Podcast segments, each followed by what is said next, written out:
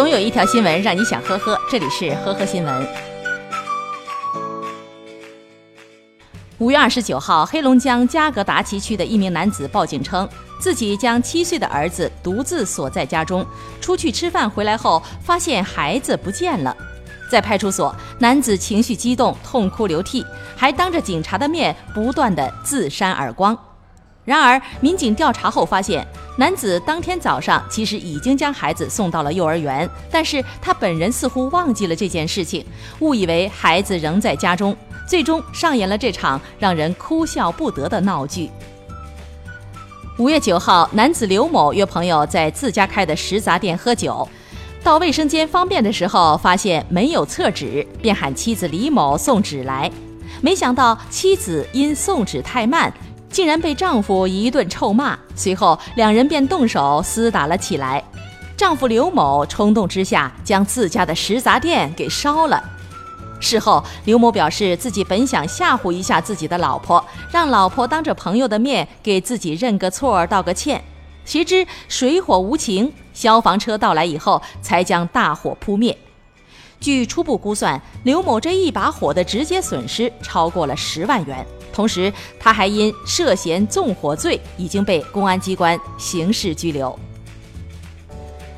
五月二十一号晚，四川成都男子滕某和女友李某酒后出行，途中尚未取得驾照的小李提出想体验一下开车上路的感觉，滕某便将车交给李某驾驶。车辆在行驶了十多分钟以后被警方查获。在民警拍摄违法证据照片的时候，李某竟然还不忘提醒民警要开美颜。最终，滕某被罚款一千元，并被吊销驾驶证，两人将被追究相关的刑事责任。近日，江苏苏州太仓沙溪的一个餐厅失窃，店内损失现金两百元。有意思的是，店主在现场还发现了一封道歉信，甚至在道歉信的落款处还留有微信号和手机号码。虽然有道歉信，店主还是报了警。警方调查后发现，该小伙在事发当晚其实共偷了五家店铺，有四家看到道歉信后，竟然选择原谅了他，没有及时报警。目前，小伙子已经被警方刑事拘留。深圳的蒙先生称，自己的前妻穆女士从离婚之后，日子就过得不太顺利，先是开的店破产了，后来还被人骗了钱。算命大师称，他之所以命运不济，是因为他的大女儿是狐狸精。